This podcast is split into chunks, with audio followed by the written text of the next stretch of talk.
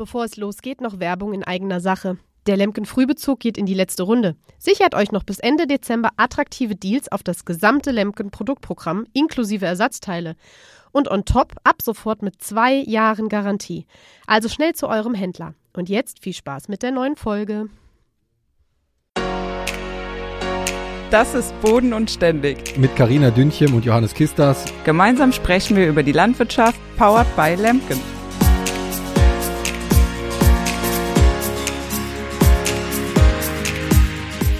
Ja, hallo und herzlich willkommen zu einer neuen Folge von Boden und Ständig mit mir Johannes und natürlich mit dir Karina. Hallo Karina, wie geht's dir? Hallo Johannes.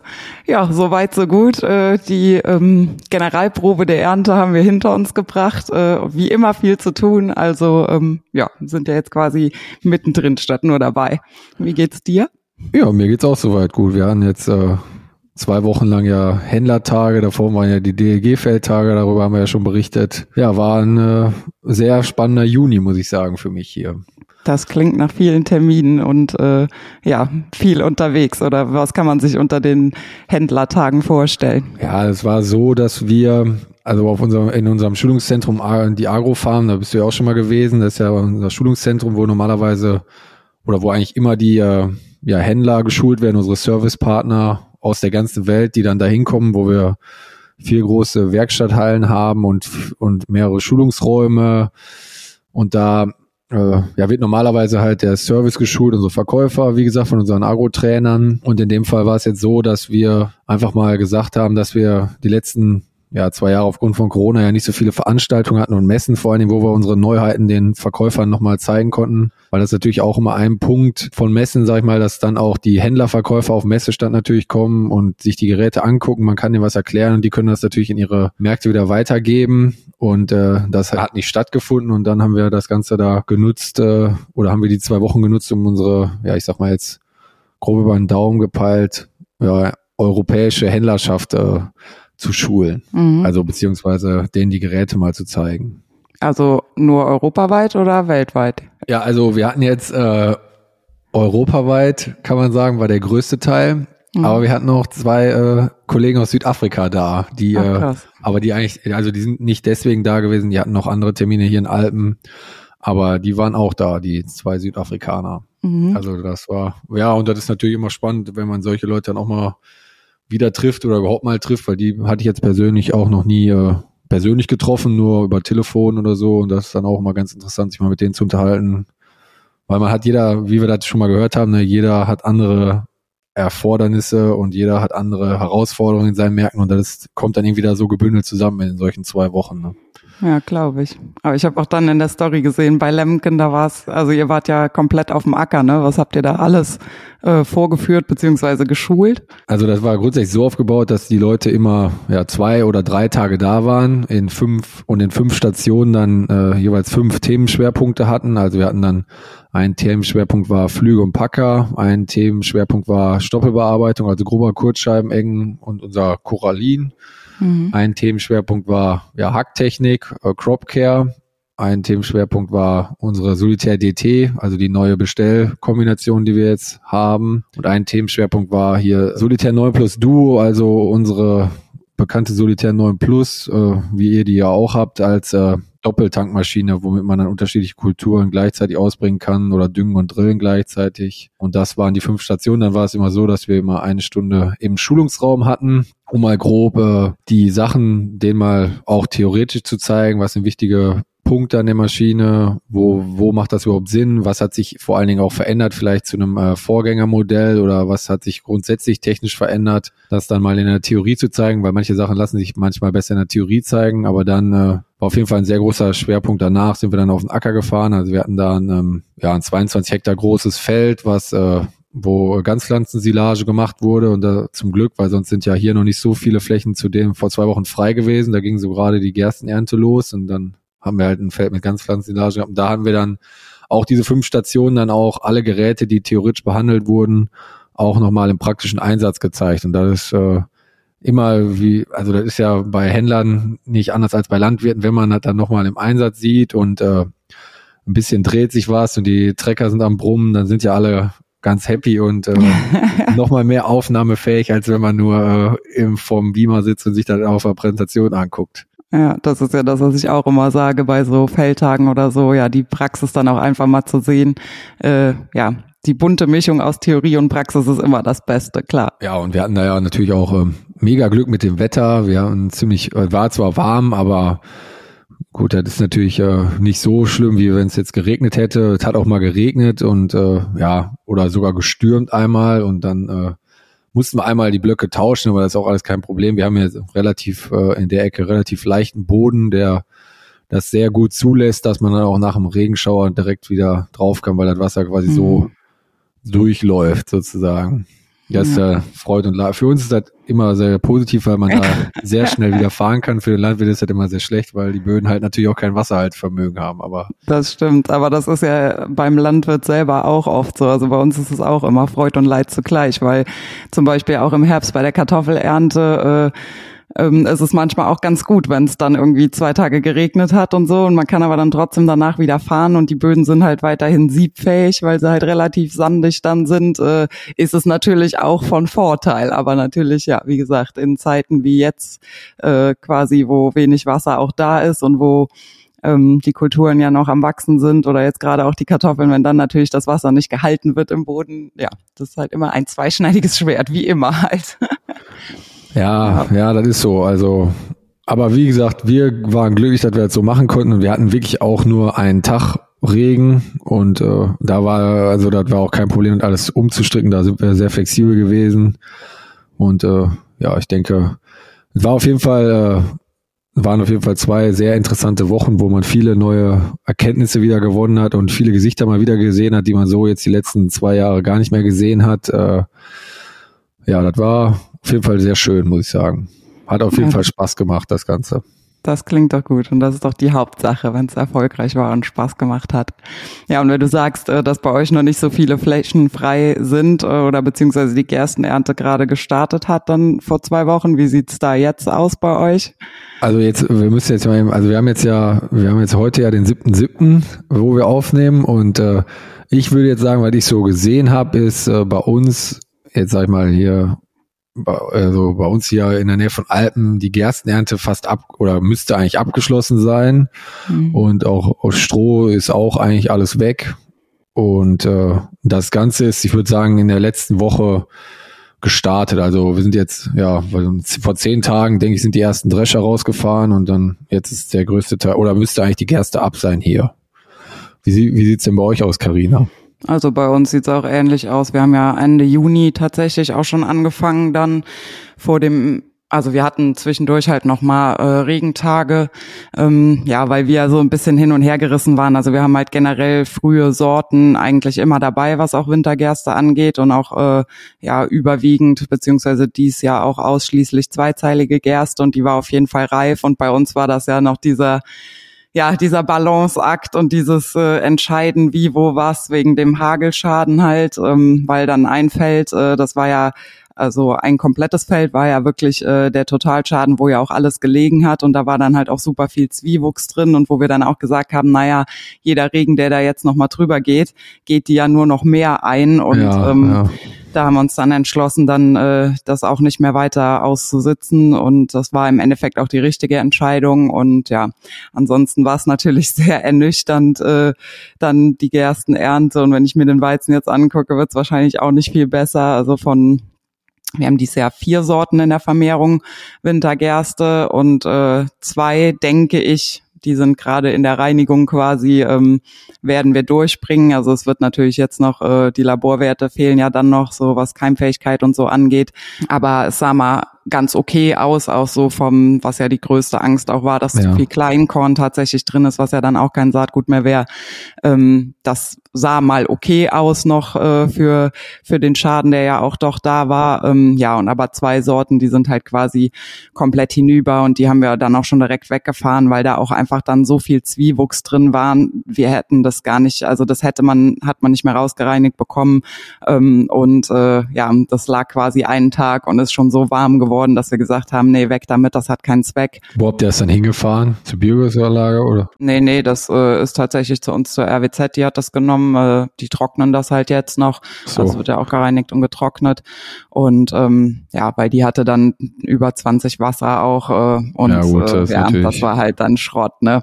Aber gut, das, das Ding ist halt auch so, wie wir ja auch die ganze Zeit, also wir hatten das ja auch einfach noch nie und äh, wenn man so eine Situation ja auch einfach noch nie hatte und auch keine Erfahrungen damit hat, glücklicherweise muss man ja in dem Fall sagen, ja, klar. Ähm, eiert man aber halt viel rum. Ne? Man probiert halt einfach aus, man guckt halt einfach, was kommt jetzt dabei rum und äh, ja, wie gesagt, in den beiden Schlägen dann, die halt total schaden war oder die beiden Sorten, waren wir halt froh, dass wir überhaupt noch ein Körnchen geerntet haben und haben aber auch gesagt, ja, wir probieren es einfach, weil mit Mulcher können wir immer noch drüber fahren. Das äh, hätte jetzt ja auch keinen Unterschied mehr gemacht, ob man da jetzt einen Tag länger wartet oder nicht. Und uns war halt aber trotzdem wichtig, irgendwie doch noch so viel Körner wie möglich dann auch vom Acker zu holen, sage ich mal, ne, des Durchwuchses ja. allein auch wieder wegen, weil ich meine, wenn du mit Mulcher durchfährst, sind die Körner halt auch immer noch da und bei uns ist ja auch jedes Ausfallgetreide. Ich wünsche mir immer noch den Mähdrescher, der auch kein Körnchen mehr verliert.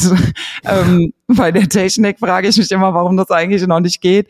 Ähm, ja, weil jedes Körnchen, was halt verloren geht im Acker oder auf dem Acker, ja im Endeffekt auch äh, für uns dann nachher in Anführungszeichen zum Problem werden kann. Ne? Und äh, ja, ja, ja auch, auch die folgenden Jahre. Also wir haben ja auch schon oft genug Erfahrungen damit gemacht. Also ich meine, wenn man die Erde dreht dann vor der Saat, also mit Flügen, dann geht's ja meistens. Aber wir hatten auch schon Fälle, wo dann tatsächlich ne, das von vor zwei Jahren nochmal hochkam oder so. Also da wundert man sich dann auch immer, wie lange das dann da irgendwie dann doch überlebt und dann auch noch wächst. aber ja. hat aber mit dem Dreschen soweit alles geklappt oder war das dann irgendwie nochmal anders, weil das jetzt ein Hagelschaden war oder und weil das jetzt schon länger gelegen hat, als wenn man jetzt irgendwie kurz vor der Ernte so ein Lager getreidet hat, war das dann nochmal schwieriger oder wie, wie hat das so bei euch dann geklappt?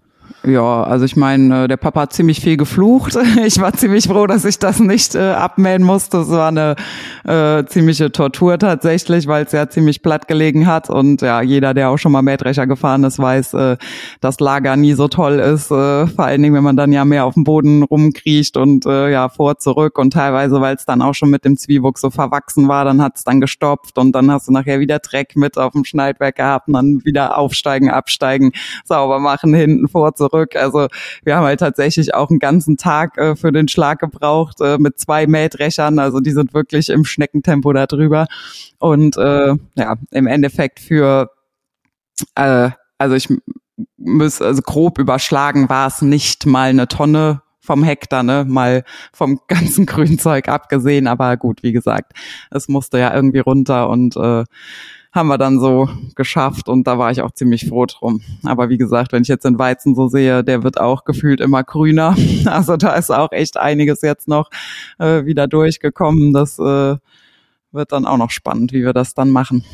Aber der Weizen liegt der denn auch jetzt noch oder äh, ist das der, der so, der quasi noch stand, wo dann oben die Spitzen abgebrochen waren? Genau, also der, der Großteil steht tatsächlich auch, Gott sei Dank. Also es ist auch ein Schlag, äh, der, der, den es ein bisschen dahin gerafft hat, weil es da auch am heftigsten war, die Einflugschneise, also quasi gegenüber von dem Gerstenfeld, was ein Totalschaden war, haben wir das Weizen oder ein Weizenfeld. Und äh, das sieht auch ziemlich übel aus. Ähm, aber äh, der Großteil steht tatsächlich noch. Das fand ich auch ganz interessant, äh, bei so einem Hagel dann zu sehen. Ich meine, klar geht die Gerste schneller ein, aber es ist, war doch irgendwie krass zu sehen, wie, wie viel besser bei dieser gleichen Intensität des Hagels ja am gleichen Standort der Weizen das dann doch vom, zumindest von der Standfestigkeit her, dann doch wegsteckt. Äh, war auf jeden Fall auch mal überraschend und eine neue Erkenntnis. Aber ja, also vom Drechen her wird es mit Sicherheit angenehmer, weil wie gesagt, der Großteil steht, aber ja, dieses, dass sie jetzt halt dann da wieder grün werden und so, da, ja, schauen wir mal. Bleibt spannend. Ja. ja, wann meint ihr, könnt ihr den Weizen dreschen?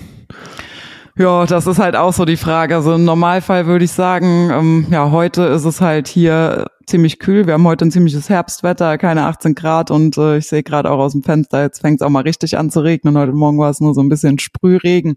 Ähm, ja, wir haben halt gesagt, diese Woche geht halt auf jeden Fall gar nichts mehr und äh, ich denke auch mal die nächste Woche braucht, also wir brauchen jetzt schon dann noch ein bisschen Sonne, weil die Frage jetzt bei uns ist, also wir haben ja auch noch Tritikale in der Vermehrung, ähm, die sind auch schon relativ weit jetzt und Da ist der richtige Zeitpunkt zur Ernte, gerade wegen der Keimfähigkeit aus Erfahrungen auch immer sehr wichtig.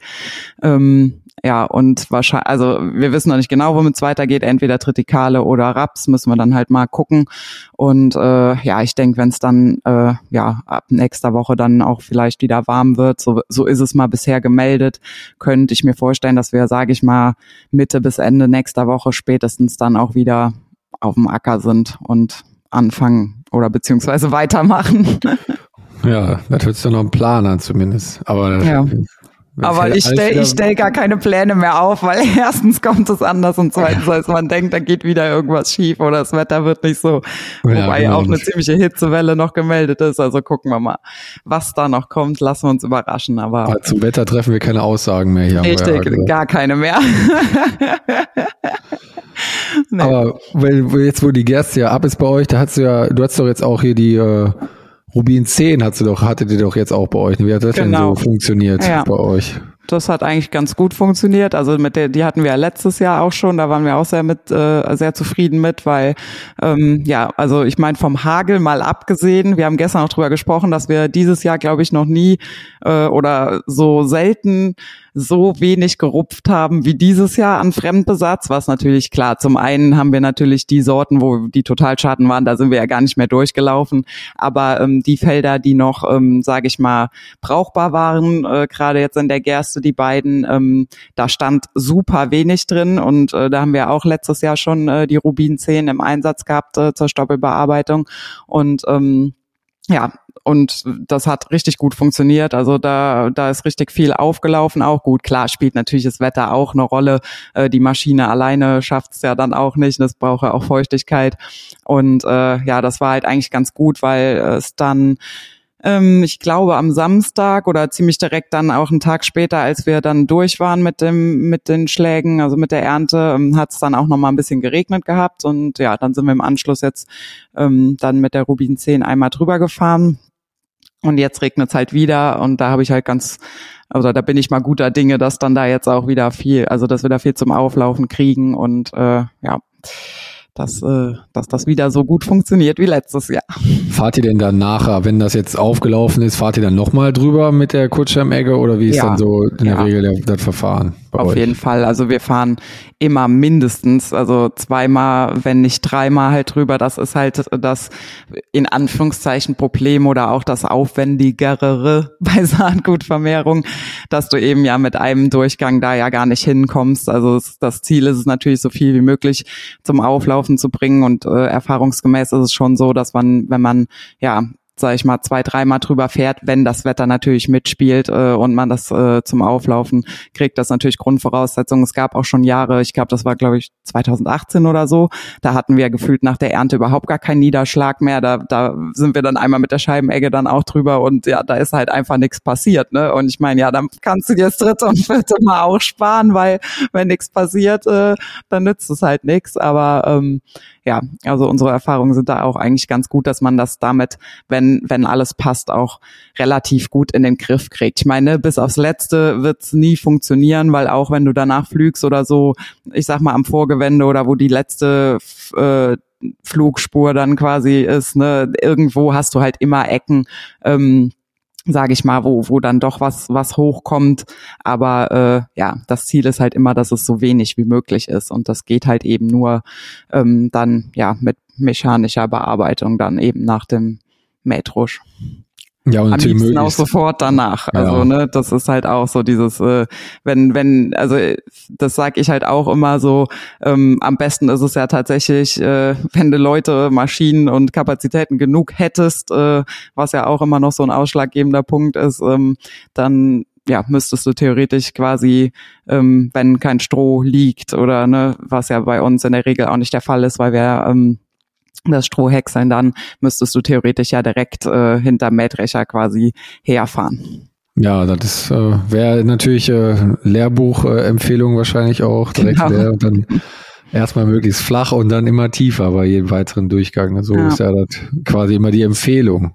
Genau. Aber es ist ja. ja schön, dass das dann so gut funktioniert mit der Rubin 10, mit der Kurzscheibenmäger. Ja. Und damit hat man natürlich auch relativ viel Schlagkraft. Ich glaube, er hatte ja eine relativ große, weil ich so gesehen habe. Ja, oder, das war, weiß gar nicht, das eine 5 oder eine 6 Meter. Sechs Meter, ja. Damit kriegt man natürlich schon bei den Geschwindigkeiten dann auch schon mal was fertig, ne? Genau. Weil so ja. eine Kurzstrecke fährt man ja auch nicht gerade. Kann man ja auch sehr schnell fahren und dann schafft man ja auch einiges. Ja, und das ist halt auch, das ist auch mit so ein Punkt, ne, wo wir halt auch immer sagen, ähm, auch wenn wir nicht unbedingt die Strukturen dafür haben. Also alle oder viele denken auch immer, wir werden hier auch so wie im Osten mit großen Flächen und so, ist hier in Rheinland-Pfalz auch tatsächlich nicht so oder gerade bei uns so. Also wir haben auch Schläge von bis. Ich glaube, der kleinste, der ist, äh, der kratzt gerade irgendwie so an einem Hektar und der größte irgendwas äh, dann am Stück äh, um die 30 Hektar, aber auch halt ja oft getauscht dann irgendwie mit Kollegen oder so, weil jeder will natürlich größtmögliche Flächen haben. Wir haben aber auch viel, wo, weiß ich nicht, habe ich ja auch, glaube ich, schon mal erzählt, Bäume, Masten oder sonst irgendwas dann noch drin steht und irgendwo es dreimal um die Ecke geht. Ähm, das ist mit großen Maschinen natürlich manchmal, sage ich mal, ein bisschen unangenehmer, was mit einer Scheibenegge jetzt nicht der Fall ist. Ich meine, da kannst du im Prinzip fahren, wie du willst. Ne? Ähm, aber das ist das, wo wir auch immer drüber reden, so dieses, ja, die Maschinen können eigentlich in dem Sinne in Anführungszeichen nicht groß genug sein, eben wegen der Schlagkraft, ne? Weil ja, du bist halt einfach schneller fertig und äh, hast halt dann, sage ich mal, noch Zeit für andere Dinge, weil wir gerade ja auch mit dem Saatgut und so dann ja auch noch genug andere Dinge zu tun haben in dieser Zeit. Das ist halt immer so dieses, ne, so nach dem Motto, die ersten atmen auf, die Gerste ist, äh, ist ab, dann haben die auch nochmal Zeit, die Füße hochzulegen oder so. Oder ne, kenne ich viele Kollegen, die dann sagen, so, ja, Generalprobe überstanden, jetzt machen wir nochmal ruhig, bevor es dann weitergeht. Und das ist bei uns halt gar nicht so. Ne? Wir überschlagen uns ja dann weiterhin. Auch mit äh, Kartoffeln und sowas dann ja auch alles noch irgendwie mit reinspielt. Äh, ja, hat man genug zu tun und ist dann froh, wenn man so Sachen halt eben auch schnell erledigt hat. Ja, das ist doch schön. Da bin ich ja beruhigt, dass du, noch, dass du zufrieden warst mit unserer Rubin 10 ja, ja. Kann ich, kann ich wärmstens empfehlen.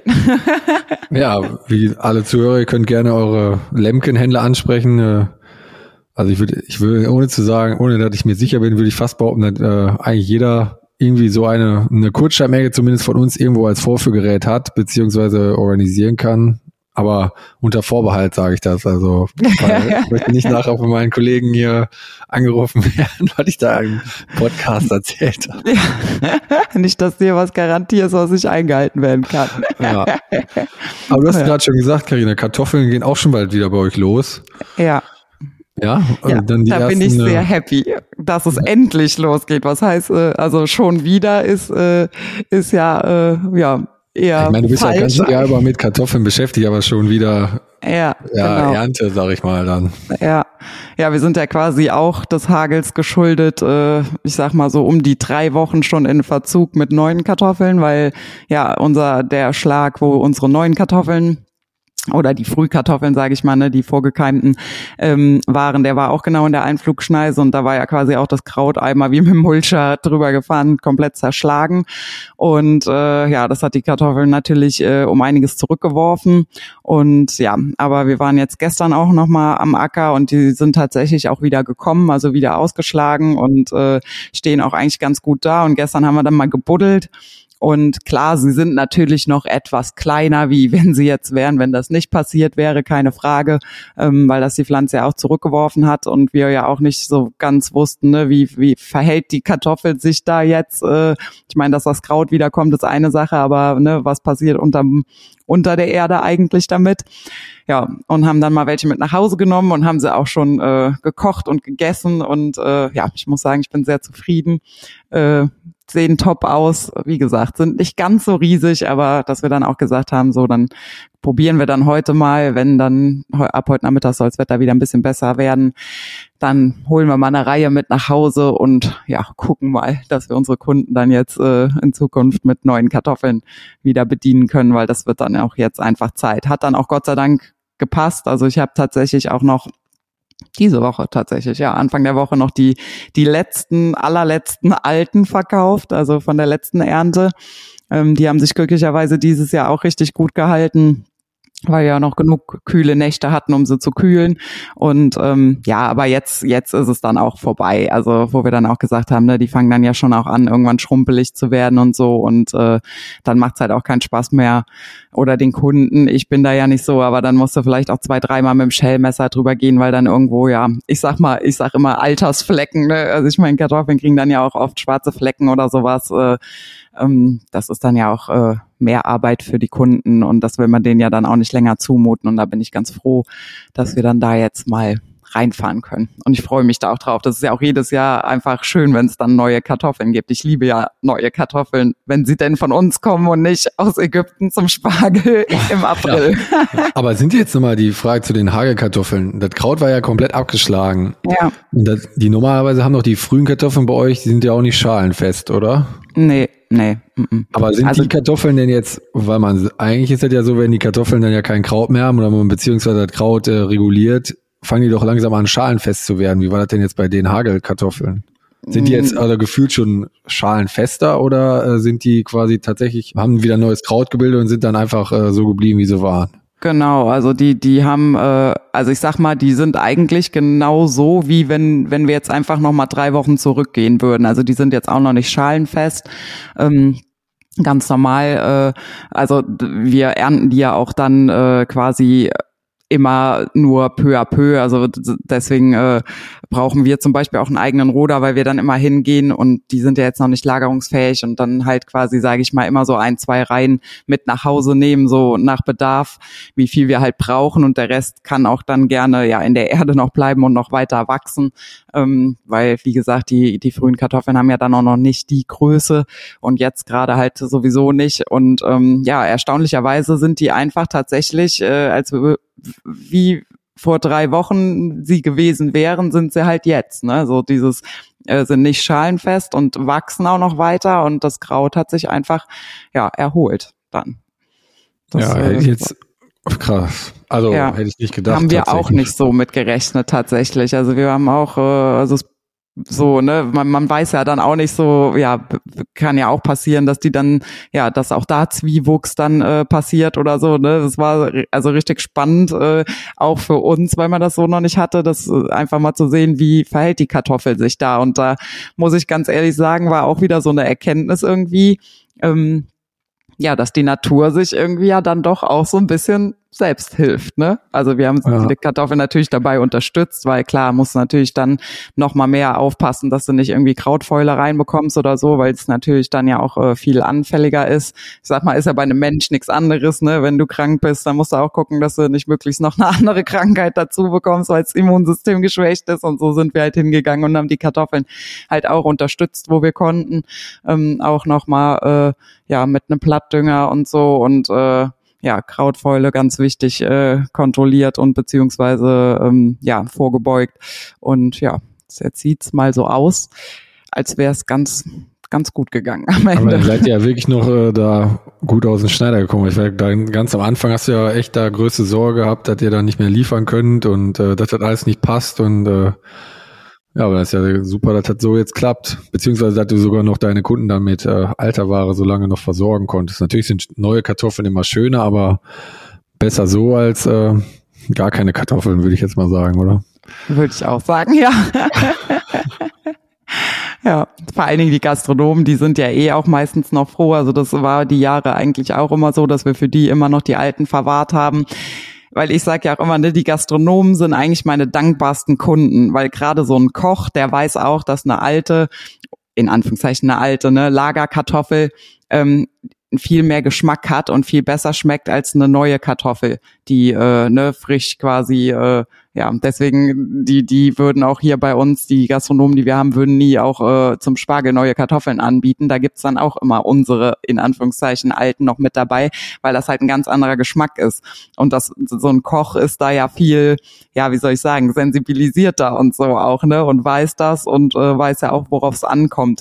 Und für die halten wir sowieso eigentlich immer die äh, Älteren in Anführungszeichen noch ein bisschen länger zurück, weil ja Punkt eins des Geschmacks wegen und Punkt zwei aber auch, ähm, des Schälens wegen tatsächlich, ne, weil die natürlich auch lieber etwas größere Kartoffeln haben. Also wir sortieren die für die auch immer so, ähm, mal von Folienkartoffeln, die wir zum Beispiel auch aussortieren, abgesehen, aber auch so, dass wir halt eine relativ große Ware in Anführungszeichen dann im Sack haben, äh, weil es für die natürlich viel angenehmer ist, äh, eine handgroße Kartoffel zu schälen, als wenn du da lauter so kleine Murmeln hast. Ne?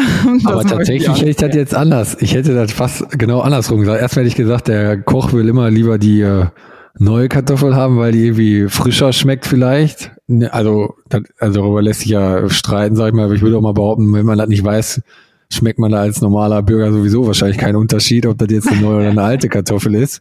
Aber ich hätte eher gedacht, der Koch will irgendwie mehr die neue.